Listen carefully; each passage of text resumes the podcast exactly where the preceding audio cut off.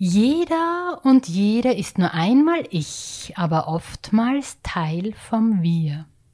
Deshalb bedarf es einer konstanten Verschiebung von der individuellen Entfaltung hin zur Entfaltung von Gemeinschaft. Ernst Weichselbaum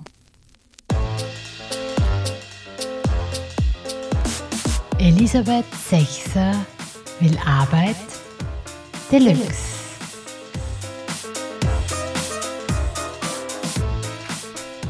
Servus und herzlich willkommen in einer weiteren Folge rund um Arbeit Deluxe. Ein Podcast gefüllt mit Inhalten für hochwertige, qualitätvolle, anspruchsvolle, ausgezeichnete Arbeitsorte. Ein Podcast mit Denkan und Aufregungen für das bessere Gestalten von Zusammenarbeit. Grundlage dafür bildet die humanistische Organisationslehre, der Beta-Kodex und seine zwölf Prinzipien, für selbstorganisierte Teamarbeit in Dezentralität. Und natürlich all die Theorien und Meisterinnen und Meister, die hierzu dazugehören. Mein Name ist Elisabeth Sechser. Ich sitze gerade im siebten Bezirk in Wien und habe heute für euch echte Weichselbaumspuren im O-Ton. Ernst Weichelbaum, der Erfinder der Nahterstellenorganisation und Umsetzer vieler dieser, ja, wer ihn noch nicht kennt, könnte ich das so vorstellen, dass es primär darum geht, dass die Vereinbarungen zwischen unternehmerischen, selbststeuernden Teams in einem Unternehmen die prägenden Orte sind, die die Organisation beschreiben. Also statt Organigramme, Stellenbeschreibungen, Steuerungs- und Durchsetzungsmechanismen gibt es starke Vereinbarungen in Teams und zwischen Teams.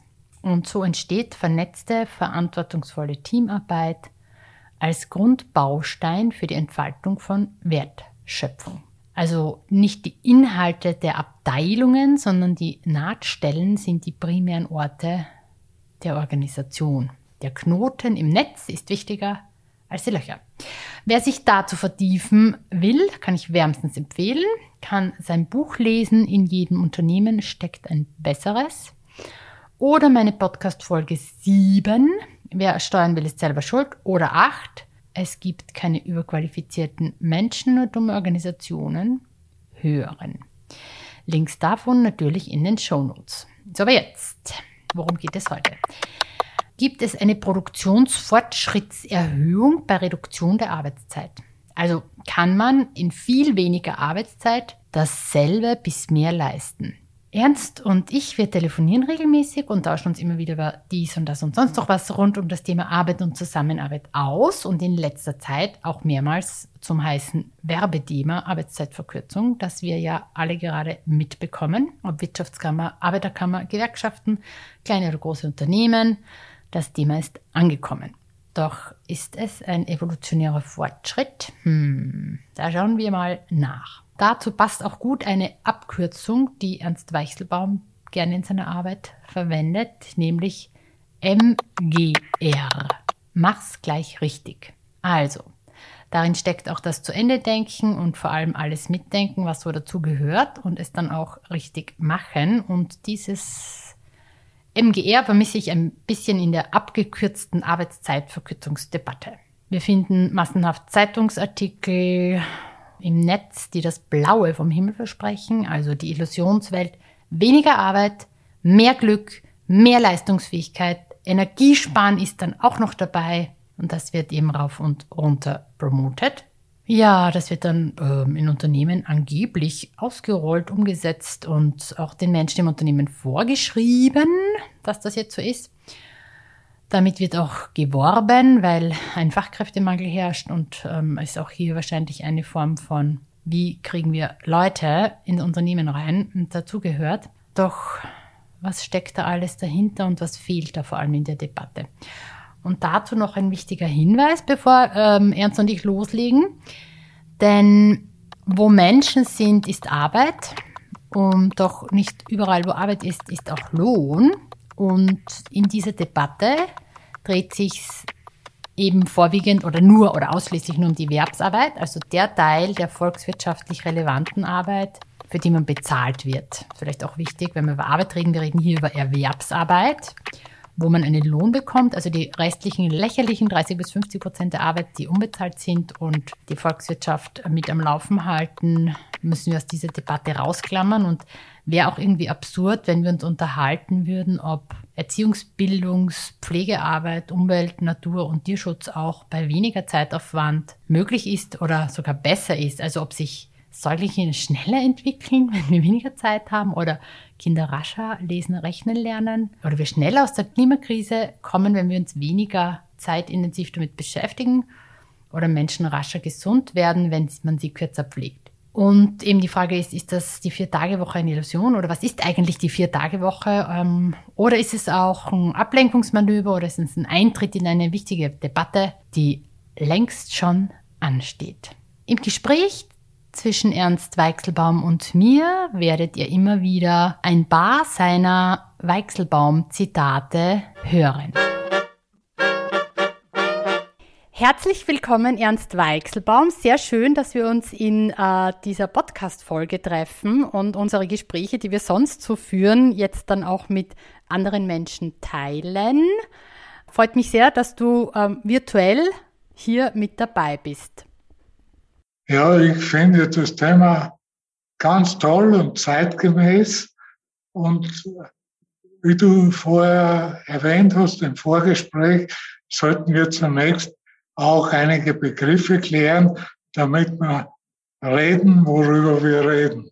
Genau, also es geht ja heute, äh, wie, wie immer auch, aber heute um Arbeit und um die Modelle der Arbeitszeitverkürzung, die äh, in aller Munde sind, wo sehr viel äh, berichtet wird, wo auch sehr viel schon mehr oder weniger erfolgreich stattfindet. Und es äh, wird ja auch sehr suggeriert oder auch vermittelt, dass man weniger arbeiten kann, gleich viel oder noch mehr leisten und dann spart man dem Unternehmen auch noch Energiekosten, was ja zur heutigen Zeit sowieso ein toller Zusatzerfolg ist. Ähm, aber es ist hier wichtig, eben diese Begriffe auch wirklich anzuschauen, um was geht's da und was, was bedeutet die Reduzierung von Arbeitszeiten, also von Erwerbsarbeitszeiten und ja, was, was fällt dir denn dazu ein?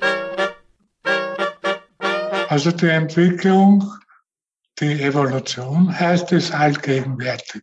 Egal, ob man die Erde anschaut oder, oder das Universum oder sich selbst. Nicht? In seinem Kopf entwickelt man vom Kind über Student, über ja, Pensionist letztendlich unterschiedliche Muster. Und genauso gibt es eine Evolution der Arbeitswelt. Nicht, wenn man zurückdenkt, im Mittelalter war Arbeit übers Wochenende drüber und wenn man Sonntagnachmittag frei hatte, war das schon Gnade des Sonnengottes letztendlich oder des Lebensherrn vom Sonnengott oder heute hat sich das evolutionär entwickelt. Da heißt es jetzt nicht mehr, der, der Staat bin ich, aber der Chef bin ich allemal noch. Und um zum Beispiel die äh, Evolution dieser Führungsstruktur, die unmittelbar mit der Gliederung von Arbeit zusammenhängt, zu sehen. Also zum Beispiel, äh, wir sind in das Thema hineingestolpert und haben automatisch den Begriff der Arbeit auf Erwerbsarbeit, also eine bestimmte Art und Weise der Arbeit, reduziert. Da müssen wir uns halt einmal einigen, wenn man Arbeit als allgemein redet, da gibt es ja sehr viel mehr Arbeit. Man kann doch nicht leugnen, dass die Erziehungsarbeit der Mütter nicht eine hochrelevante Arbeit ist, von der die ganze Menschheit profitiert. Nur deshalb, weil die Mutter sozusagen dafür nicht dezidiert Stundenlohn kriegt, deshalb ist es ja trotzdem Arbeit. Ich schlage vor, dass wir unser Thema jetzt einmal auf Erwerbsarbeit reduzieren. Momentan gipfelt ja dieses Thema in einem Schlagwort, wie es also in der Betriebswirtschaft üblich ist. Das ist einmal 4.0 und dann ist es Six Sigma und 14 Tage später was anderes.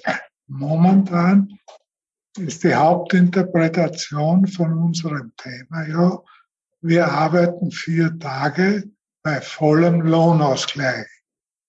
Und naja, das kann ich mir nicht vorstellen. Das erhöht die Lohnstückkosten so, dass eine normale Wettbewerbsfähigkeit nicht erreicht werden kann. Gleichzeitig ist aber auch ein Wandel, also auch da wieder Evolution merkbar. Zum Beispiel die Wiener Verkehrsbetriebe werben jetzt mit einem Versuch von vier Tage Woche, sagen aber gleich dazu, aber in den vier Tagen musst du gleich lange arbeiten wie in den bisherigen fünf Tagen. Das Argument dafür ist, sonst verdienst du weniger. Mhm. Also gleich viele Stunden in weniger Tagen. Naja, da kann man jetzt schon loslegen und sagen, aha, wenn ich jetzt jeden, vier Tage hintereinander, Montag, Dienstag, Mittwoch, Donnerstag, zehn Stunden arbeite, ja, dann kommt doch die Mama oder der Papa müde nach Hause als jetzt bei 7,8 oder nicht. Was da die Familie davon hat, weiß ich nicht. Zweiter Punkt, bei diesen zehn Stunden Arbeit, ja, da kann ich am selben Tag am Abend nicht mehr einkaufen gehen bei den meisten Unternehmen. Wenn das ein Fortschritt ist, kenne ich mich auch nicht aus. Also es ist eher ein sozialer Rückschritt, nicht ein Fortschritt, wenn man ein bisschen dahinter schaut. Und den, den freien Tag äh, könnte sein, und das wird bereits von Ärzten zum Thema gemacht, dann wird der jeweilige vier Tage Arbeiter oder Arbeiterin zur Erholung brauchen. Hochinteressant. Nicht? Also wenn man nicht sagt, was meine ich unter vier Tage Woche, ist es sehr schwierig, einen sinnvollen Dialog zu führen. Genau, und ich beobachte auch, dass es oder so eine, eine Hypothese von mir ist oder ist auch ausgesprochen von vielen Unternehmen zu sagen, wie werden wir attraktiver? Und die Leute wollen ja nicht mehr so viel arbeiten. Und jetzt sagen wir halt vier Tage Woche. Und in Wirklichkeit ist es entweder in vier Tagen gleich viel Arbeitszeit aufbrauchen wie in fünf Tagen, was nicht unbedingt heißt, dass man gleich viel leistet, also so Arbeitszeit und Leistung ist ja auch ähm, etwas Unterschiedliches und äh, versucht halt hier eine ein Attraktor zu sein, der dann aber in Wirklichkeit auch keiner ist. Und ich glaube, wir alle, wie du sagst, evolutionär ähm, müssen wir jetzt nicht nur froh sein, dass wir am Sonntag nicht arbeiten müssen. Die Arbeitszeit hat sich ja schon immer verkürzt. Ja, das, das ist ja ein, ein, ein Prozess, der ja jetzt nichts Neues ist. Ja das, was früher war, hat man einen Teil des Produktivitätsfortschrittes von Unternehmen durch Arbeitszeitverkürzung an die Arbeit leistende Mitglieder des Unternehmens weitergegeben. Und das war bis Mitte der 90er Jahre so. Und ab da ist der Anteil an die Werker wieder geringer geworden. Eine Steigerung der Produktivität kann man nachlösen, ist definiert und mit dem bin ich einverstanden. Das ist, wenn das Verhältnis von Input zu Output besser wird. Aber Input kann sein, alles Mögliche, die Stimmung in Unternehmen, die Verbesserung der Maschinen, die Unterstützung durch EDV, die Fokussierung auf bestimmte Nutzen.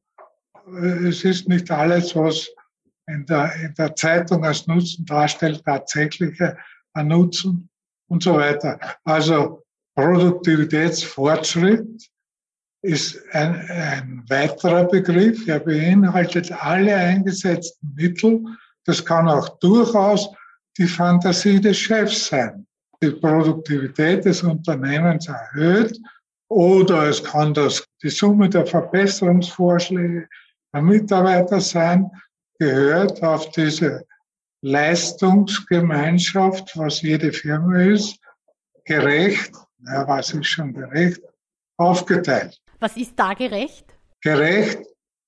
Naja, wenn A äh, sagt, jetzt geht's mir besser und B sagt auch, es geht mir besser, dann ist es schon eine Näherung.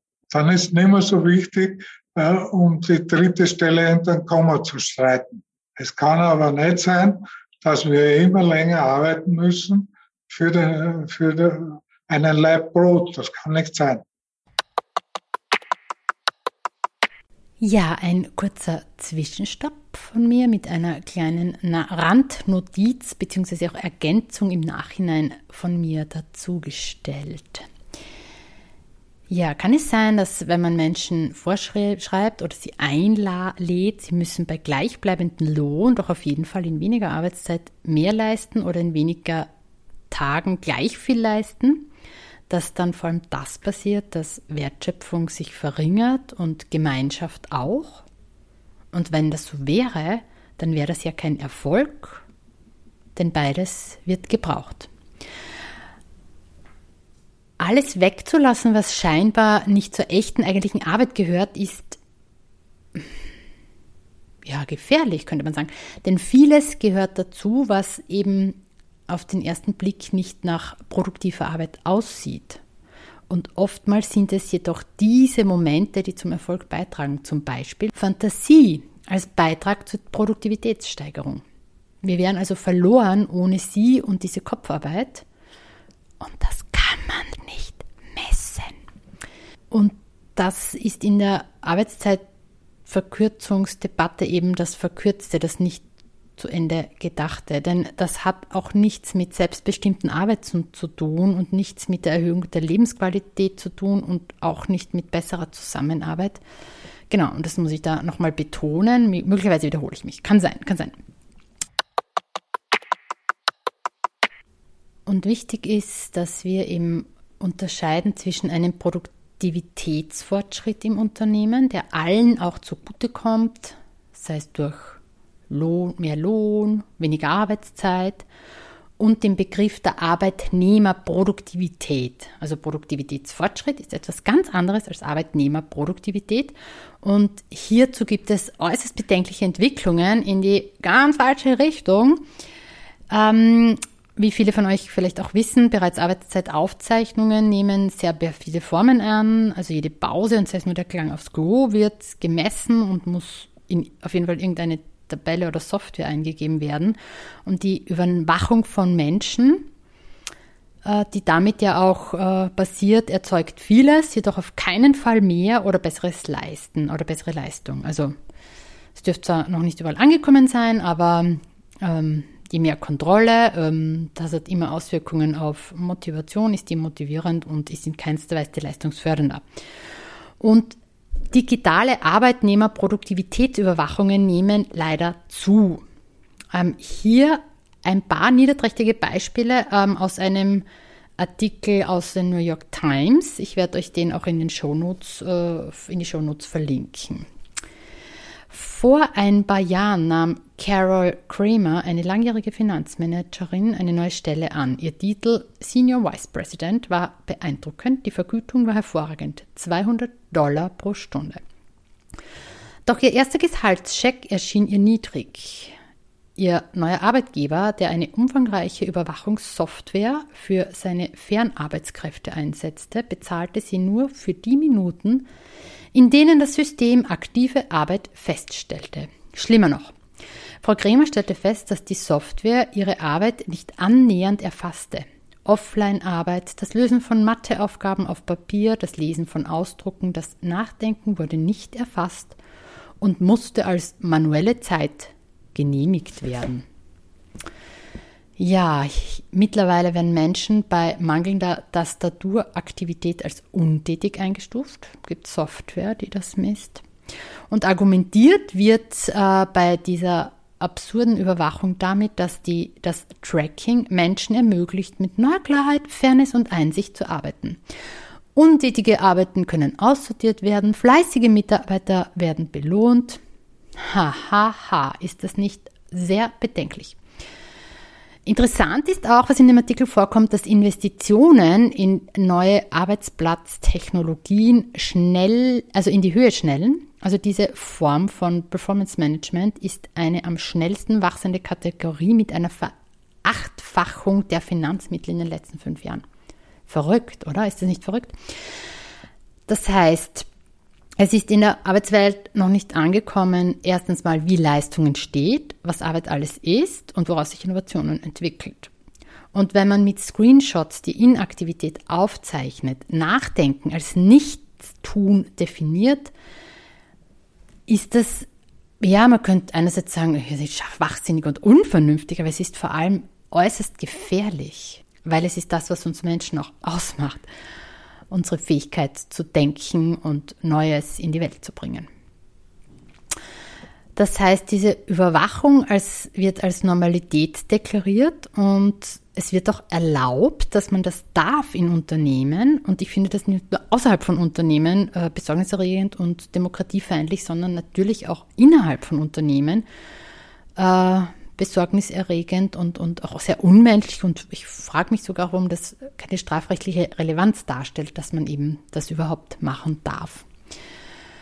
Genau, und ähm, da werden auch Arbeitnehmerproduktivitätsüberwachungen äh, genutzt in großen Unternehmen, die monatliche Ranglisten der individuellen Mitarbeiterleistung für alle sichtbar ausspucken. Also darf man sich dann auch nicht wundern, wenn man durch diese dieses Tool massive Wertschöpfungsverluste erfährt, Menschen demütig, demotiviert und auch diesen internen Konkurrenzstreit anheizt, bei dem es einfach nur Verlierer gibt. Genau, wer sich damit beschäftigen will oder mehr dazu lesen will, äh, kann eben in den Shownotes auf den Artikel klicken und Dort findet ihr sowohl weitere Beispiele aus Unternehmen, Softwarenamen oder auch TikTok-Videos, die zeigen, wie man diese Software austricksen kann. Gibt es nämlich auch schon mittlerweile Tools, die die Tools austricksen. Mir fällt da nur ein Verfügungsmasse Mensch in Reinform und ja, ich dachte, wir wollen alle aus diesem Schlamassel raus und bessere Bedingungen und für bessere Arbeit und bessere Zusammenarbeit schaffen und das geht genau in die falsche Richtung. Abschließend zu diesem kleinen ähm, Exkurs ähm, ein Zitat von einem ehemaligen Vice Presidenten für Workplace Intelligence bei Microsoft. Der hat das nämlich gesagt. Wie hat der schnell geheißen? Wartet, Leute. Ich schaue mal kurz nach. Ryan Fuller. Genau, Ryan Fuller hat gesagt, wir befinden uns im Zeitalter der Messung, aber wir wissen nicht, was wir messen sollen. Welch kluger Satz. Zurück zum Dialog mit Ernst. Es gibt ja auch Unternehmen, die werben damit. Was mir jetzt auch einfällt, ähm, ich habe da, ich weiß nur leider nicht mehr genau, welches Unternehmen das war, aber das vielleicht finde ich es noch äh, und, und, und stelle dann den Link äh, in die Nachlese ähm, das eine reduzierte Arbeitszeit hat und da wurde eine eigene Rolle geschaffen. Ich weiß gar nicht, wie die heißt, aber ich würde sagen Zeitschiedsrichter oder so oder Zeitrichter, jemand, der weiter in die Arbeitszeitverkürzung, die eigentlich attraktiv sein soll, weil sie suggeriert mehr Lebensqualität, mehr Freizeit, mehr, mehr Gestaltungsmöglichkeit. Eigentlich äh, bedeutet das, die Leute im Unternehmen observiert werden, dass sie ja nicht irgendwie Zeit vergeuden und somit werden sämtliche informellen Austauschforen, sich im, im Flur treffen, gemeinsam Pause machen, all das wird sozusagen, da wird hingewiesen, dass das Verschwendung ist. Also es ist in diesem Denkmodell auch drinnen, dass wir, wenn wir uns alle fokussieren nur auf die Arbeit und dieses zwischenmenschliche Austauschen uns dann wieder erfrischt, wenn wir das äh, sein lassen, dass wir dann effizienter sind. Also es ist eigentlich eine Fortsetzung der Systemoptimierung und keine Systemüberwindung. Das ist richtig, es wird argumentiert, wenn ich besser motiviert bin, wodurch auch immer, äh, steigt die Produktivität pro Stunde. Aber die Produktivität pro Stunde heißt, ich arbeite ja dann kürzer, nämlich mindestens 25 Prozent. Und die, Produkt und die Steigerung durch Motivation wären mehr wie 20 Prozent. Das heißt, es wird heimlich so zwischen den Zeilen unterstellt, es kommt in vier Tagen mehr heraus als bisher in fünf. Für eine Unterstellung, dass in den 60er Jahren diese, der Mensch ist faul und gehört, was was überwacht und kontrolliert, damit er arbeitet. Ja, hiermit ist gemeint Douglas McGregor, vielen natürlich bekannt, Berater und Professor und hat zusammen mit Zeit oder stand zusammen mit Zeitgenossen wie Abraham Maslow und Frederick Herzberg in den 50er und 60er Jahren an der Spitze der Motivationsforschungs- und Theorie. Ja, ein, ein, Zitat von ihm ist äh, zum Beispiel, unser Ziel sollte eine minimale Standardisierung des menschlichen Verhaltens sein. Sehr wichtig, denn äh, in gerade vielen behavioristischen Theorien ja man versucht, in vielen Unternehmen nach wie vor menschliches Verhalten zu standardisieren und dabei eigentlich sehr viel zerstört. McGregor ähm, hat sich ihm sehr auseinandergesetzt ähm, und, und das auch brillant in seinem äh, Buch The Human Sides of Enterprise dann auch dargelegt, die Wechselbeziehung zwischen der Überzeugung, unserer Überzeugung über die menschliche Natur, also wie ist der Mensch, und dem Organisationssystem, das wir dann schaffen. Und er beschrieb zwei gegensätzliche Ansätze ähm, in, in quasi in Unternehmen, auch im Konzept der Theorie X und Y. Und dieses Buch, The Human Side of Enterprise, wo das als beschrieben wurde, eines der einflussreichsten Geschäftsbücher des 20. Jahrhunderts. Und auch er hat schon damals sehr stark vertreten, eben das externe Kontrolle, demotivieren, indem sie das Verhalten hervorrufen, das sie vorhersagen. Also ja, nur mal so ein kleiner Einblick in seine Arbeit. Und er war eben seiner Zeit voraus und schlug ihm damals auch schon vor, dass man HR und Funktionen und Personalabteilung insgesamt eben nicht braucht in Unternehmen und hat auch damals schon das, was ähm, heute brandaktueller ist denn nie, dass es ihm wahrscheinlicher ist, dass wir eines Tages beginnen werden Organigramme als eine Reihe von miteinander verbundener Gruppen und nicht als hierarchische Strukturen von einzelnen Bereichsbeziehungen zu zeichnen. Und sein Beitrag ist wichtig, prägend und genau, der war hier gemeint, Douglas McGregor. Man kann nicht unterstellen, dass er Motivation eine Leistungssteigerung von mehr Prozent erbringt. Das heißt, du, umgekehrt, derzeit arbeiten alle Menschen, die fünf Tage arbeiten, mit riesen Reserven. Ich kenne es schon auch aus vielen Projekten ähm, in, in, unterschiedlichen Organisationen, wo immer so Ressourcenzuteilungen stattfinden. Ähm, also sehr ein maschinelles Denken auch nach wie vor stattfindet und hier Teilzeitkräfte oft eben unter wen, also weniger Geld und weniger Arbeitszeit und weniger Geld eben gleich viel leisten müssten und dann eben enorme Erholungsbedarf in ihrer Freizeit haben, enorme Gefährdung auch in Richtung Burnout haben, ja, weil Teilzeit nicht bedeutet, dass du weniger leisten musst, sondern musst in der gleichen Zeit mehr leisten. Also wir haben das ja schon, diesen, diesen Fehler im System drinnen, ja. Und jetzt zu verkaufen, dass das was Tolles ist, beziehungsweise was mir halt auch auffällt, ist, dass das, es es Unternehmen gibt, die das dann vorschreiben.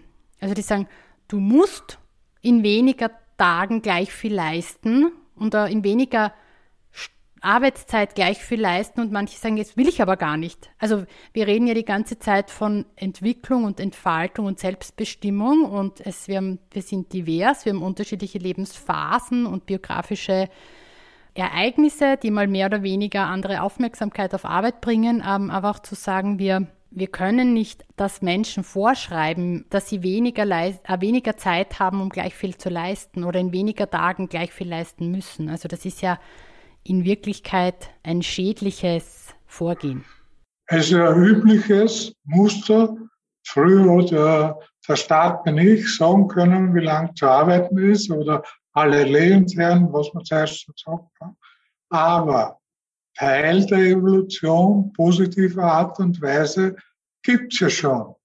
Wenn man ins, nach Skandinavien fährt, da kann sich der Herr Mayer und die Frau Müller mit dem Chef Huber die Anzahl der Stunden pro Woche vereinbaren. Und selbstverständlich, Stunde pro Stundenlohn ist das, was ich aus dieser Arbeit nach Hause bringe. Da ist überhaupt nichts dagegen zu sagen. Und ich meine schon, dass es äh, einen zweiten Teil eben gibt, eine Aufteilung, wie wir zuvor geredet haben, des Produktivitätsfortschrittes. Aber das führt automatisch zu weniger Stunden pro Woche. Und das ist aber auch in Österreich schon möglich.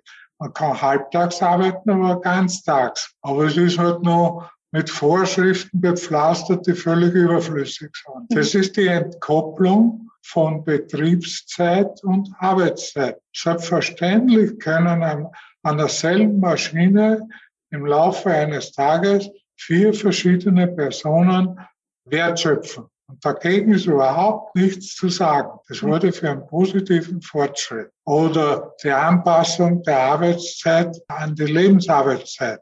Warum soll es nicht möglich sein, dass ein junges Ehepaar mit Kind beide 30 Stunden arbeiten, damit sie beide als Eltern Zeit haben für die Kindererziehung? Finde in Ordnung. Die Arbeiterkammer hat ja den Vorschlag gemacht und dafür müsste uns das als volkswirtschaftliche Sicht etwas wert sein. Das ist zu unterstützen. Also die Vier-Tage-Woche ist so ein Mini-Ausschnitt aus der ganzen Diskussion, der auch eigentlich für das gesamte Thema nicht relevant ist, der dem ganzen Thema eher schadet, statt unterstützt. Mhm weil die gesamte Komplexität, die das Thema auch betrifft, hier gar nicht abgebildet wird, sondern einfach nur eine Reduzierung verkauft wird als eine Verbesserung. In der Nähe von Weidhofen gibt es Unternehmen, das hat die Zusammenhänge äh, erkannt und lässt jetzt zum Beispiel den Leuten frei, wir haben eine Vier-Tage-Woche, um diesen Schlagwort zu genügen. Da gibt es zwei Alternativen. Vier Tage lang länger arbeiten und jeden zweiten Freitag frei haben, damit eben nicht zehn Stunden rauskommen pro langen Tag, sondern die Möglichkeit auch noch ist, zum Fleischacker zu gehen oder die Kinder vom Kindergarten abzuholen, ist das Modell 1 und Modell 2 heißt, wir kürzen die wöchentliche Arbeitszeit, aber der Stundenlohn bleibt gleich. Du kannst dich entscheiden. Finde ich in Ordnung. Das ist ein evolutionärer Fortschritt, gemessen an der Entwicklung von Skandinavien. Arbeitszeit ist dann, wenn Arbeit ist. Wenn wir früher fertig werden, gehen wir früher nach Hause. Wenn wir später fertig werden, gehen wir später nach Hause. Übers Jahr ergibt sich die richtige Arbeitszeit, aber diese ist nicht jeden Tag gleich lang. Wobei natürlich die Frage ist natürlich schon auch eine, die sich Unternehmen stellen äh, müssen, ist zu sagen, ist es möglich, auch bei weniger Arbeitszeit den Stundenlohn zu erhöhen, indem man eben die Ausschüttung an Gewinnen oder die Boni, Leistungen an Führungskräfte, also wenn man hier Geld, das vorhanden ist, anders verteilt. Entlohnungsmodelle sind der krönende Abschluss der Organisationsgestaltung, nicht dessen Voraussetzung. Bei Beteiligung am Ergebnis denken die Leute anders. Das ist ein, zwar keine Arbeitszeitfrage, sondern eine Verteilungsfrage, aber möglich wäre es schon, gerade im äh, Niedriglohnbereich höher zu bezahlen. Ja, das, das erhöht wieder die Komplexität unserer Diskussion. Wenn man ganz nach oben schaut, ist momentan die Wirtschaft verkommen zu einer Riesenmaschine zur Erhöhung der Werte, aber ohne Wertschöpfung. Also wenn eine Genossenschaft ein Haus baut, kauft sie einen Grund, den Grund kauft dann der Anwalt und der Anwalt verkauft es Vermittler und bis das bei der Wohngenossenschaft ankommt, ist der Grund doppelt so teuer geworden, aber immer noch der gleiche Grund. Wertsteigerung ohne Wertschöpfung ist momentan aus meiner Sicht amoralisch. Wenn man die Statistik anschaut, die Verdichtung des Kapitals in immer weniger Hände, in immer schnellerer Zeit, das ist ein Irrtum. Es geht ja mehr um die Unterscheidung zwischen Wertschöpfung und Abschöpfung ähm, und auch Wirtschaft, also im volkswirtschaftlich gesunden Sinne und im dysfunktionalen Sinne. Ja, und die Debatten um Arbeitszeitverkürzung, die verkauft werden als wir wollen euch Lebensqualität erhöhen, damit ihr bei uns arbeitet, aber in Wirklichkeit das Gesamtsystem sich nicht kritisch auch hinterfragt, ja, was sozusagen Verteilungsproblematiken betrifft oder andere Gestaltung des Unternehmerischen, also so einen gemeinsamen unternehmerischen Wert im Unternehmen auch zu vergrößern, zu vergemeinschaften. Wenn das nicht stattfindet, dann ist es so wie, wie, ich weiß nicht, ein Denkfehler, ein großer Denkfehler, auf den, glaube ich, auch viele Unternehmen gerade aufspringen, weil es eben so einen New Work Marshall hat, das in Wirklichkeit aber das alte System nicht verändert. ja, raffinierter. Die Ausbeutung raffinierter. Äh, zum Beispiel, ich meine, ich bin Unternehmerin, ich, ich, also Arbeitszeit hat, hat für mich ja in dem Sinn keinen Wert. Ich verkaufe ja quasi keine Arbeitszeit, sondern Expertise und ähm, Ideen und Lösungen oder meine Erfahrung. Also ich, ich finde es auch teilweise schon auch noch bevormundend, jemanden vorzuschreiben, in, in wie viel Zeit er was schaffen muss. Also inwieweit ist nicht das Thema, was ist Leistung als etwas gemeinschaftlich Erbrachtes? Und was ist dann auch Erfolg als etwas gemeinschaftlich Erbrachtes, also Wertschöpfung auch als nichts, das wir jetzt alleine äh, erzeugen können, sondern immer etwas Kollektives ist. Und wie sichert man da, da auch seine Existenz durch Lohn und Gehalt. Also ich finde die Debatte viel interessanter als, als dieses moderne Maschall, das gerade rumfliegt in, in den Medien und in Firmen. Ich halte es halt dafür so ein Schlagwort des Monats und evolutionär sind wir ja dort gelandet von der Erwerbsarbeit, dass die meisten Familien im alten Muster, der Papa geht arbeiten, bringt Geld nach Hause und die Mama erzieht zu Hause die Kinder, einfach finanziell gar nicht geht, wenn nicht beide arbeiten. Und die Skandinavier sind da wieder ein Stück weiter. Das geht nicht, dass beide arbeiten gehen müssen und die Firma hat keinen Kindergarten. Das ist in Skandinavien undenkbar. Beziehungsweise ist es auch schon entkoppelt von dieser Fehlannahme, dass äh, Kindererziehung Frauensache ist, ähm, sondern dass das ja auch geteilte Elternteilzeitmodelle gibt und dass, wenn beide 30 Stunden arbeiten, das viel mehr volkswirtschaftlichen Wert erzeugt, als wenn einer voll arbeitet und einer halbtags. Also in dem Fall dann meistens die Frau. Also da ist ja Skandinavien auch in dem Bezug schon viel partnerschaftlicher unterwegs. Ja. Du hast völlig recht. Jeder verkauft einem Unternehmen Lebenszeit. Ich verkaufe die Zeit und sie hat einen Wert. Punkt. Und wenn es uns gelingt, die Gesellschaft so zu entwickeln, dass tatsächlich irgendwelche Maschinen mehr leisten, dann äh, gehört das gerecht aufgeteilt. Da spielen halt diese politischen Modelle eine Riesenrolle. Das mit dem Kindergarten ist hochrelevant. Da müssen die einfach um x Uhr aufhören, bei der Kindergartenzusperre. Egal, ob der Kunde auf ein Produkt wartet oder nicht. Das, kann, das ist keine Evolution. Das ist komisch. Nicht zu Ende gedacht. Ja, wobei dann natürlich ähm, gerade die Elementarpädagogik auch äh, sagen würde, Kinder sollen auch nicht zu viel im Kindergarten sein, nur weil Kunden dauernd etwas brauchen. Naja, ich bin in der glücklichen Lage, gerade ein glücklicher Opa zu sein. Ich habe mitgekriegt, dass eineinhalbjährige Kinder keinen Nachteil haben, wenn sie in mehreren sozialen Umfeldern groß werden. Ja, auf jeden Fall, auf jeden Fall. Das ist einfach, nur die Mama hat das Recht, das erste Jahr das Kind an die Brust zu nehmen oder sowas.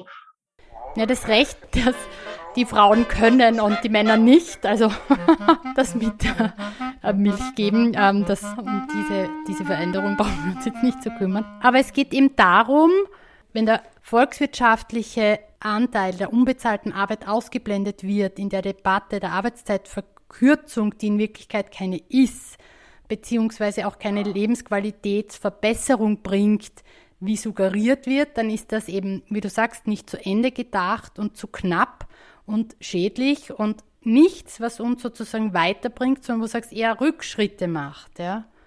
Also in, in Spanien, da war ja eben auch der Versuch, dass man die Arbeitszeitverkürzung auf 30 reduziert, um eben diese hohe Zahl der Arbeitslosigkeit ja auch entgegenzuwirken. Die Anzahl der Menschen, die beschäftigt sind, erhöht. Erhöht, ja, weil man eben auch weiß, was das für volkswirtschaftlichen Schaden und viele Leute keine Beschäftigung haben. Also so dieses Grundrecht der Menschen auf Arbeit, da zahlt das ja ein. Ja, das ist ja was ganz anderes. Nachvollziehbar, ne? dass man sagt, an der gleichen Maschine arbeiten im Laufe des Tages zwei, drei, vier verschiedene Menschen. Dagegen ist absolut nichts zu sagen, weil eine Maschine, die Teile verarbeitet, erhöht die Produktivität. In dem Sinn, wie wir es vorher gesagt haben. Ne? Das ist ja nicht so, dass die Maschine nur laufen darf, wenn sie der, der Joe bedient. Mhm. Ich meine, das ist jetzt vielleicht in der Produktion anders gedacht als in kreativen Jobs, Teams, die etwas entwickeln, sagen das, was verschiedene Expertisen braucht. Da macht es dann schon einen Unterschied, ob man zu fünft oder zu fünfzehn dran werkelt. Also wo zerfledert sich's auch oder wird es zu viel oder zu groß oder. Man kann nicht eine Idee mittendrin aufhören zu denken. Genau. Das geht nicht.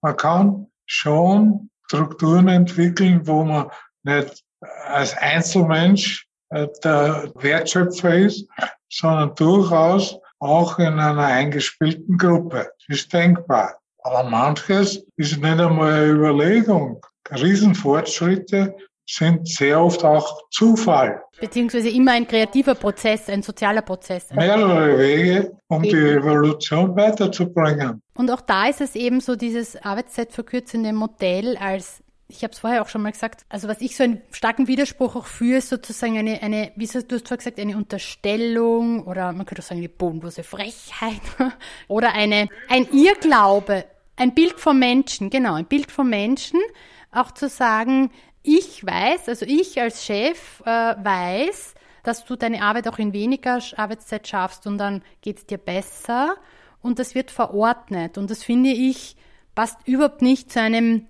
selbstbestimmten gemeinsamen Wertschöpfen, dem wir uns ja gleichzeitig annähern die ganze Zeit, ja. Das ist so wie, wenn du schneller atmest, wirst du älter. Oder schneller tot, kann auch sein. Vorteil dieser Vier-Tage-Woche darin, dass das Gesamtthema zum Thema wird. Das, was wir jetzt gerade machen, ist ein aktiver Teil zur Evolution des Gesamtthemas. Das finde ich ganz toll. Mhm. Wirtschaft beschäftigt sich, die Arbeitgeberverbände. Ähm, aber es ist so, wie, dass du, wie du sagst, wenn man schneller atmet, wird man schneller alt. Ähm, oder eben sozusagen, was nimmt man auch den Menschen an, an Freiheit und Selbstbestimmung, wenn man ihnen das vorschreibt? Also wenn man das jetzt wegnimmt, das gesamte Modell der Arbeitszeitverkürzung in, aus von der Erwerbsarbeit in die unbezahlte Arbeit, in die ehrenamtliche Arbeit, in die Gemeinwesenarbeit, in die Care-Arbeit zu Hause. Das ist so irre, weil das würde dann heißen eben, dass ähm, Bildungs- und Pflegearbeit und Erziehungsarbeit bei weniger Zeitaufwand möglich ist und dann auch noch besser. Und das wissen wir eigentlich gleich, dass das nicht stimmt. Ja, Kinder lernen, lernen nicht schneller lesen, wenn man sie mit weniger Zeit, Aufmerksamkeit die Freude am Lesen vermittelt. Diese essentielle Arbeit, weil da geht es ja eben um eigentlich die Zukunft, also um die ganzen Fachkräfte, die nicht jetzt gesucht werden, aber bald, da zerplatzt dieses Denkmodell, weil es überhaupt keinen Sinn, es ergibt keinen Sinn. Geht es nicht anders viel besser? Anfangen besteht ausschließlich aus Anfangen. Wir können nicht anfangen, wenn wir nicht angefangen haben. Wir müssen auf der Wiese der Lösungen Blumen pflücken, einen evolutionären Wettbewerb zwischen attraktiven Alternativen inszenieren.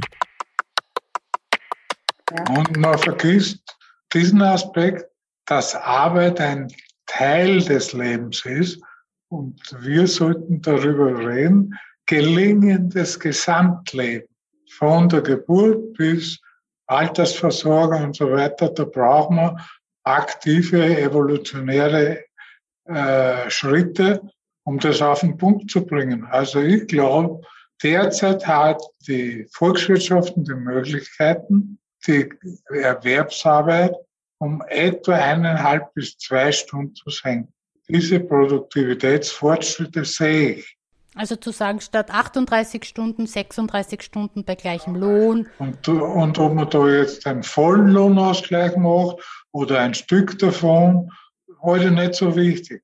Aber gerechter verteilen ist schon, schon ein Thema.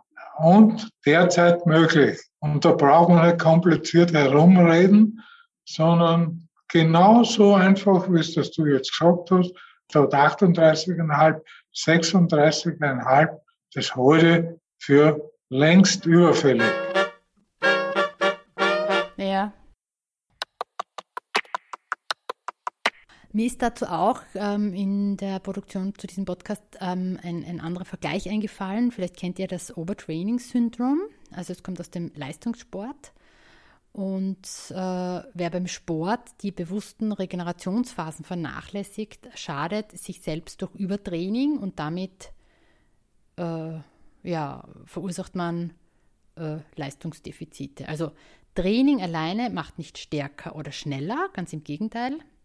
Training alleine bedeutet einen Leistungsabfall. Und mit Regeneration ist nicht Nichtstun gemeint, sondern das ist eben ein wesentlicher Teil vom Sportprogramm oder man könnte auch sagen der wesentliche. Das heißt, auch die Regenerationszeit, wenn wir das auf die Arbeitswelt ummünzen, damit ist dann nicht das Wochenende gemeint, sondern der Teil innerhalb der Arbeitszeit, in der man die operative Arbeit reflektiert, in der man nachdenkt, in der man verarbeitet, in der man sich rausnimmt, um wieder gut reinzusteigen. Also all das ist Arbeit. Die Gespräche, der Austausch mit anderen, all das Informelle, alles Teil von Arbeit. Training ohne Regeneration ist also kein Sport und Arbeit ohne Nachdenken und Arbeit ohne Vergemeinschaftung ist keine Arbeit. Ich kenne auch Projektteams, wo dann halt geplant wird, wie viel Zeit haben sie für irgendein Projekt zur Verfügung, äh, was ja teilweise gar nicht möglich ist bei komplexen Projekten, weil man noch gar nicht weiß, was da noch alles an, an unvorhersehbaren oder an Überraschungen auf einen zukommt. Und die dann zum Beispiel anfangen, die Menschen, dass sie ihre Arbeitszeit aufhören, die ganze zu schreiben, weil es einen enormen Druck macht, äh, weil sie kriegen dann einerseits diese Vermittlung, du musst das leisten in der Zeit, es muss fertig werden, es wird aber nicht fertig, weil das Projekt eben wie halt das Leben halt ein bisschen anders ist, als man es halt vielleicht ähm, da auf der Schablone sich vorstellt. Und die dann eben, um, um diesem Stress zu entgehen, ähm, sich selbst aber auch schaden, weil sie einfach dann halt, was ist ich, die 15 mehr Stunden pro Monat nicht schreiben. Ja, und sie schenken quasi Arbeits-, äh, Lebenszeit einem Unternehmen und das Unternehmen lernt nichts, ja, und es lernt eigentlich, okay, das nächste Mal ist auch wieder möglich, ja. Also es finden da viel zu wenig Diskussionen statt. Was ist planbar? Am Tag kann ich sagen, ich heute habe ich vor das, das dürfte sich wahrscheinlich ausgehen, wenn nichts dazu kommt, mit dem ich nicht rechne. Oder eine, ein Reproduzieren von etwas, äh, das immer wieder gleich ist, also ein Tisch, der immer wieder gleich ist, kann man auch planen, wie lange man dafür braucht. Ja. Aber sonst wird es schwierig und dass sozusagen dieser Betrug, der dann auch stattfindet, ja, also ob es jetzt ein Selbstbetrug ist oder eine, eine Scheinheiligkeit oder ein Scheinleisten, das, das finde ich sehr schwierig und das, das kenne ich einfach sehr verbreitet auch. Und es wird Druck gemacht und anstatt zu sagen, eben, wie kommt man in die Systemüberwindung, statt in dieses permanente Optimieren. Und ich sehe in dem der Debatte, sehe ich jetzt keinen Fortschritt. Beim Leistungslohn können Teams durch die Effizienz ihrer Arbeit unmittelbar Einfluss auf die Höhe des Einkommens ausüben. Als Leistung gelten nur Gutstücke ohne Fehler. Jetzt bringst du natürlich durch die Hintertür äh, ein wesentliches Thema ein. Das geht darum, die Gestaltung von Erwerbsarbeit. Beschäftigen sich eine damit, aber es wird halt meistens mit Schlagwortgetue abgetan. Und jetzt gibt's ein Buch, das hat einen bemerkenswerten Titel, Bullshit Jobs. Das heißt, wenn man nur das weglässt, was unter Erwerbsarbeit firmiert und eigentlich überflüssig ist, da könnte man weitere Arbeitszeitverkürzung machen. Wie modern war vor 20 Jahren Controlling? Da, da hat es einen gegeben, aber einer, der es besser kann, hat schauen müssen, ob der das eh richtig macht. Und ich war ja ein naiver Techniker und habe gefragt, ja, wenn es da einen gibt in der Firma, der das besser kann, als der das tut, warum macht es dann nicht gleich diese Person? Ich kann mich an Schlüsselerlebnisse als Jungtechniker erinnern. Zum Beispiel in einer großen Firma in Deutschland, der Controller, mit welcher Bedeutung in der Stimme er im Quartalsabschlussbesprechung gesagt hat, das Ergebnis sind 16. 18 waren geplant. ja, okay. Und meine Reaktion, ich habe so eine Wut gekriegt, habe gesagt, zählen kannst du auch schon. Dann war er beleidigt und ich meinen Job los. Jede Analyse des bisherigen ist überflüssig. Besser permanente Gewinnkontrolle als Bilanzanalyse im Nachhinein. Ziel des Umgangs mit Zahlen muss sein, eine Handlung vorzuschlagen, nicht das Kommentar. Diejenigen, die die Zahlen kommentieren, machen niemals konstruktive Vorschläge. Sie haben keine Idee. Ich meine, ein Controlling in der Organisation, das das Unternehmerische in allen Teams hervorholt und sozusagen, wo jedes unternehmerische Team, wie du ja auch sagst, sich darum kümmert, um den wirtschaftlichen Erfolg. Jede Leistung im Unternehmen hat auch im Unternehmen eine Kundschaft. Mhm. Und die Kundschaft ist die einzige Stelle, die die Leistung des vorherigen Leisters oder Teams bewertet und abnimmt. Nur die. Also wir müssen ja weiterarbeiten damit. Genau, also mit diese Plan ist äh, Vergleiche, also mich wundert wie lang es die jetzt noch geben wird, weil ich meine, mittlerweile äh, haben wir auch wirklich gelernt, dass das nichts bringt. Alle Organisation beruht darauf, dass eine größere Firma nichts anderes ist als eine Summe von kleineren Firmen, zufällig mit der gleichen Postadresse. Mhm.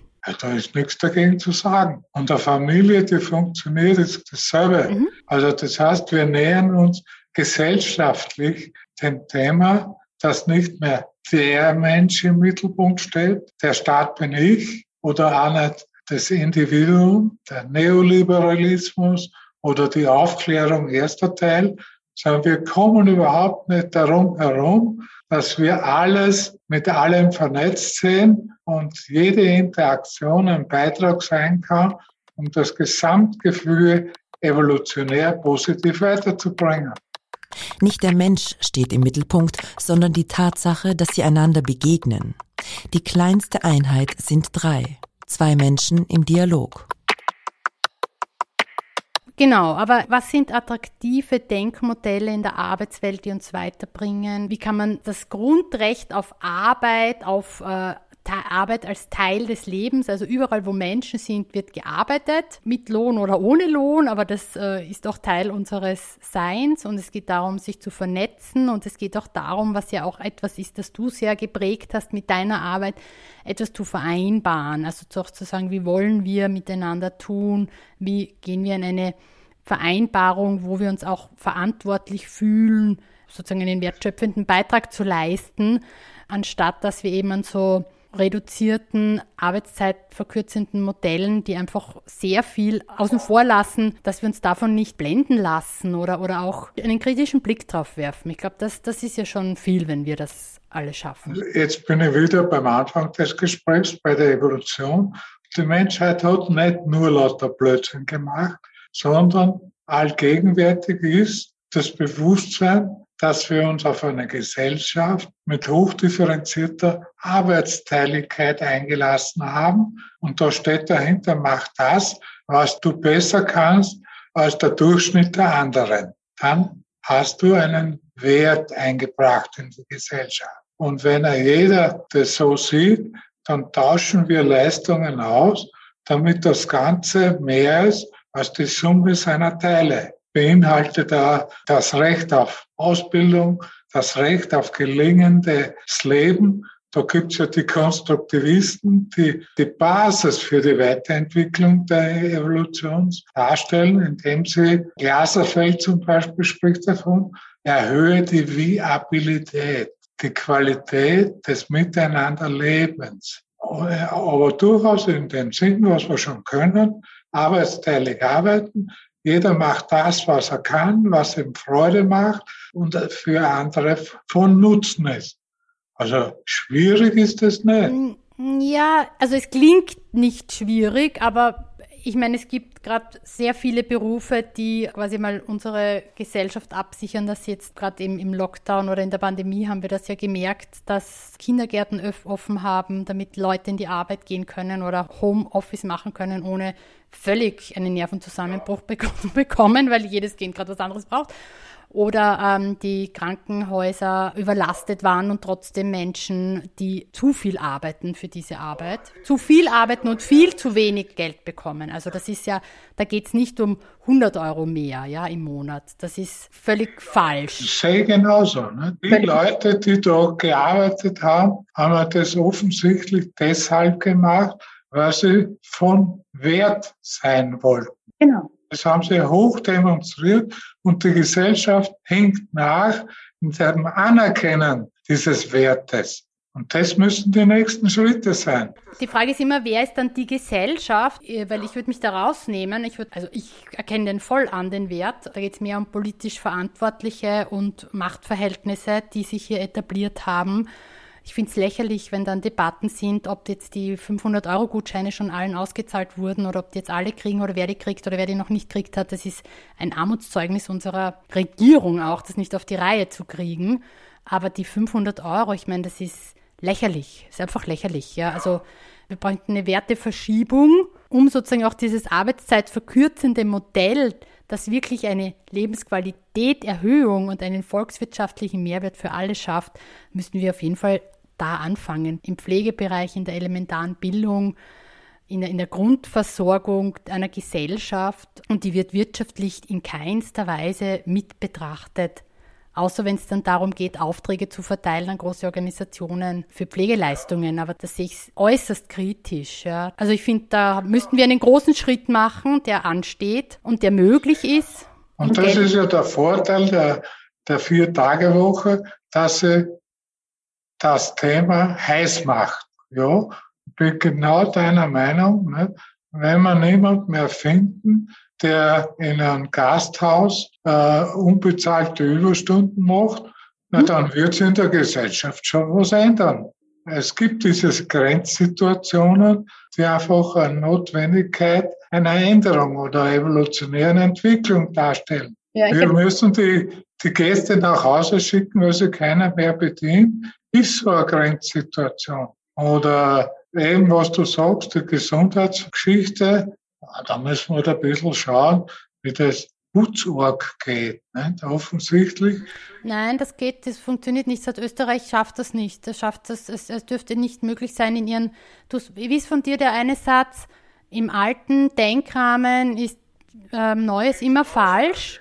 Ähm, und da dürften sich, ich weiß nicht wie viele ähm, Arbeitsgruppen ähm, Regierungsbeauftragte und sonstige Expertinnen haben sich da umfassend über Jahre mit Bürzeug befasst und sind draufgekommen, es geht in Österreich nicht, was einfach ein Blödsinn ist, was nicht stimmt. Ja, es ist nur in ihrem Denkmodell nicht drinnen. Ich glaube auch, dass diese, diese Fachkräftethematik, dass das alles sozusagen ein, ein, auch ein stiller Streik ist ähm, sagen, ich bin noch nicht blöd, dass ich das mache oder dass ich mich auspowern lasse ähm, für, wichtige Arbeit, die hier geleistet wird. Die andere Frage, die mich sehr stark beschäftigt, ist eben die quasi Entscheidungsträgerinnen und Verantwortlichen im gesellschaftspolitischen, ähm, wieso die sich nicht bewegen, weil die müssen sich bewegen. Ja, du kennst mir ja, mein Ansatz ist da ein sehr bescheidener. Jeder kann in jedem Dialog, in jedem Augenblick dazu beitragen, dass die Welt 0,000 Millimeter besser wird. Und das ist mein Ansatz. Du hast zuerst gesagt Menschheit. Das Lustige ist, ich bin ein Mensch mit dem Recht auf irgendwas und die Menschheit sind immer die anderen. Es gibt keinen Menschen, der nicht Teil der Menschheit ist. Und deshalb auch die Möglichkeit des Einflusses hat. Wenn auch nur wenig. Auch nur wenig, ja da rennt noch ein anderes Muster mit, das sozusagen diese Systemüberwindung verhindert. Und das braucht, glaube ich, auch zusätzlich zu dem eben, was habe ich heute getan, um die Welt zu einem besseren Ort zu machen oder ähm, eine Verbesserung, wo auch immer, oder ein Lächeln ins Gesicht zu zaubern. Das ist das eine, aber es gibt noch eine andere Ebene, die fast so ein bisschen tabuisiert wird. Das finde ich dann auch noch interessant. Also wie schaffen wir es auch kritisch auf Studien zu schauen, wenn dann eben behauptet wird, Produktionssteigerung um 15 Prozent, Energiekosten haben sich um 25 Prozent reduziert. Wir lassen uns schnell blenden. Ich finde, man lässt sich schnell was einreden und dann sind es oft so tolle große Unternehmen, wo man sagt, die sind hip oder toll. Wie kommen wir wirklich aus diesem Blenden raus? Ja? Es macht keinen Sinn. Ich glaube, das hast ja auch du gesagt, ähm, wenn es vier Tage heißt, also in weniger arbeitet man mehr, dann würde man ja in der Nulltagewoche bei vollem Lohn die höchste Produktivität erzeugen. Das wäre ein Wunder. Ja, also ihr müsst einfach nichts machen, ja. Geld bekommen. Das ist der Himmel. oh Gott, das habe ich mir denn auch nicht vorgestellt. Was soll ich mit Geld im Himmel und nichts machen? Das wäre mein Tod. Du hast mal in einem Gespräch gesagt, Fantasie ist eine menschliche Dimension, aber ich weiß nicht mehr genau, wie wir dazu gekommen sind. Weißt du das noch? Weil das klang so schön. Wir sind gekommen, nicht? Also es gibt Denkmuster. Denkmuster war das Schlüsselwort. Und auch diese Argumentation sind bestimmte Denkmuster bestimmter gesellschaftlicher Interessen. Und wir brauchen die Fantasie, um alternative Denkmuster zu entwickeln und zu diesen üblichen in Wettbewerb zu setzen. Das ist einfach Evolution.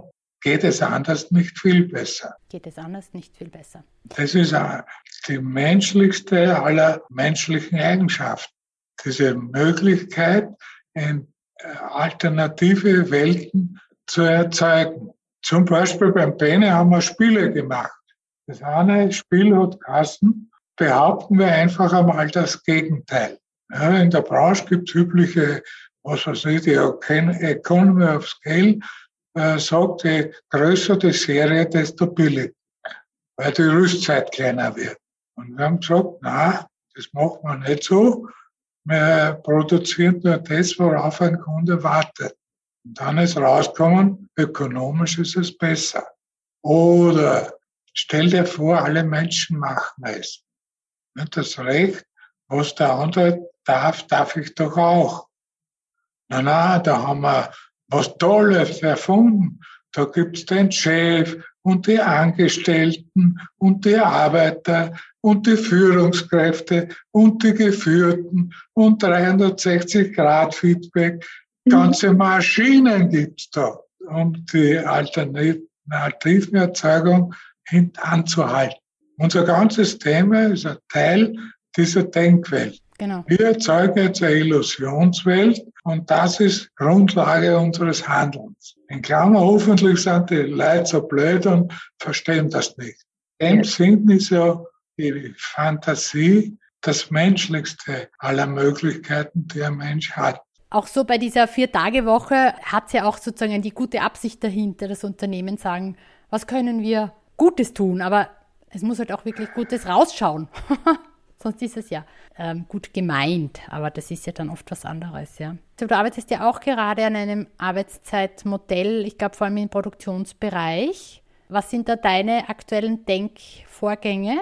Wenn wir äh, Arbeitszeitverkürzung wollen, dann machen wir eine Arbeitszeitverkürzung. Und dann schauen wir, fangen wir einmal dort an, wie wir es jetzt eh schon gesagt haben, am besten Bullshit-Jobs vermeiden. Das kann man auf jeden Fall. Der Toyota hat halt gesagt, Mutter 1 und Mutter 2 oder gibt's ja, da ist Fantasie wieder wertvolles Gut.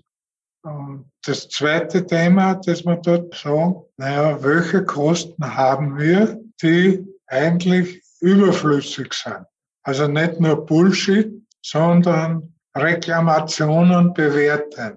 Ja, machen wir halt keine Reklamationen. Wenn ich zum Beispiel ist äh, Entlohnungsmodell das unternehmerische Team, das kennst du von ja, mir. Ja. Das heißt, die Montagepartien bei einer Fensterfabrik, die brauchen Bohrmaschinen und Kabelrollen und Dübel und Schrauben und verbrauchen Montagematerial. Und im Sinn des unternehmerischen Teams kann man halt das Material budgetieren. Pro Fenster braucht man so viel an Schrauben, an Dübel, an Bohrmaschinen und zwei Bohrmaschinen wären halt kaputt im Jahr. Wenn es dir gelingt, mit weniger Dübeln, weniger Kabeln, weniger Bohrmaschinen auszukommen, dann teilt sich das unternehmerische Team und das Unternehmen die eingesparte Ressource. Solange die Qualität stimmt und nicht das Fenster dann auseinanderbricht, weil man Übeln gespart hat, hatten wir auch schon. Nein, kriegen die Leute Löhne für das Reparieren von gemachten Fehlern? Nein, die fahren umsonst hin. Und damit stimmt die Qualität. MGR macht gleich richtig. Also wenn man sein Hirn jetzt wegtritt von Vier-Tage-Woche, sondern zum unternehmerischen Team, dann erhöhen wir die Wertschöpfung und teilen sie Anführungszeichen gerecht auf. Oder wir haben Arbeitszeitmodell.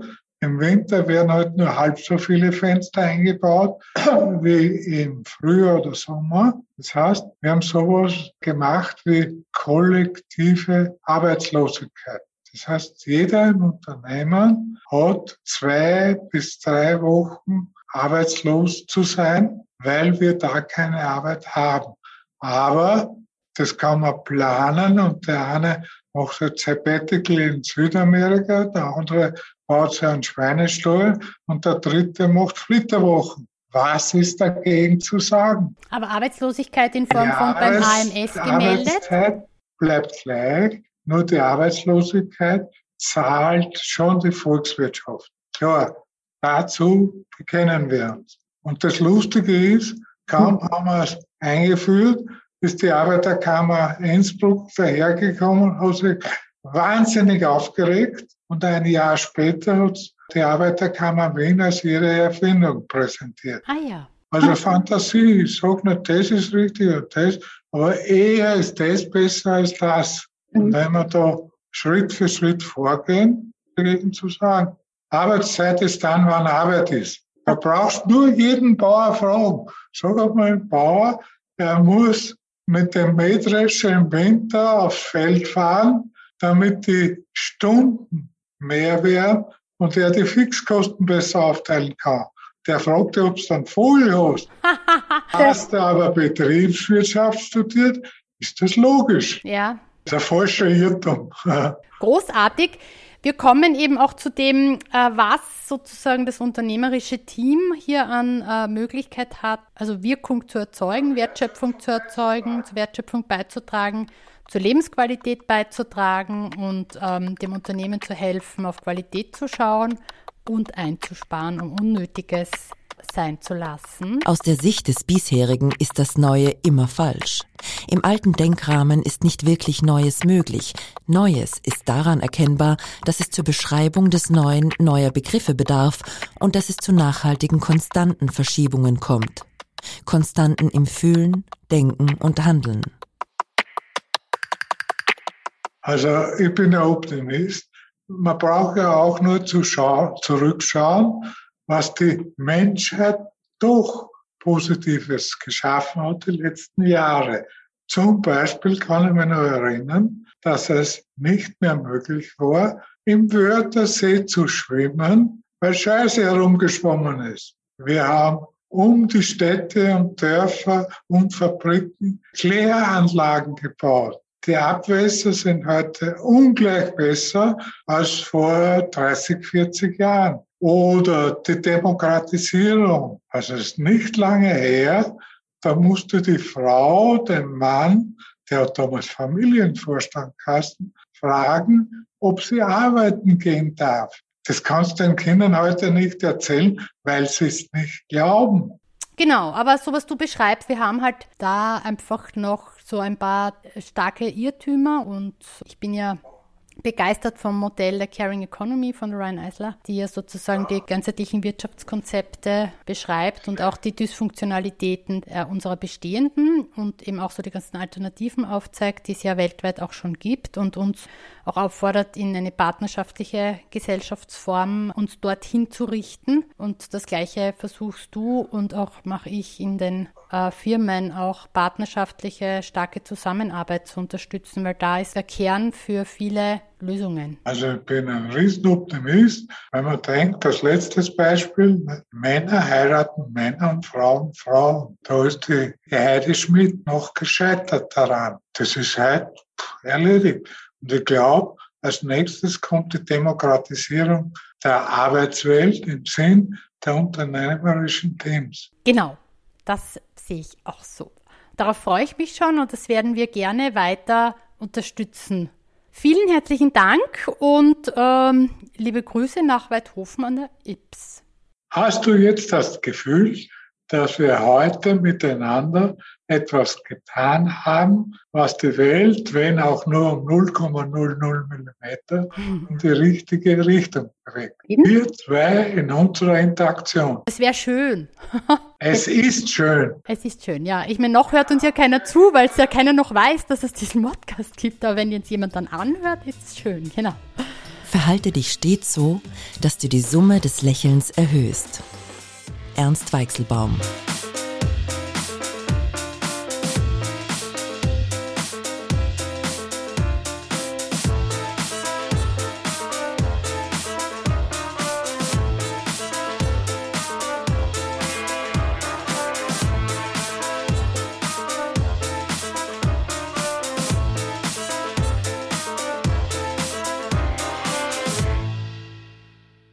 Dieser Podcast wurde produziert von Oh, wow.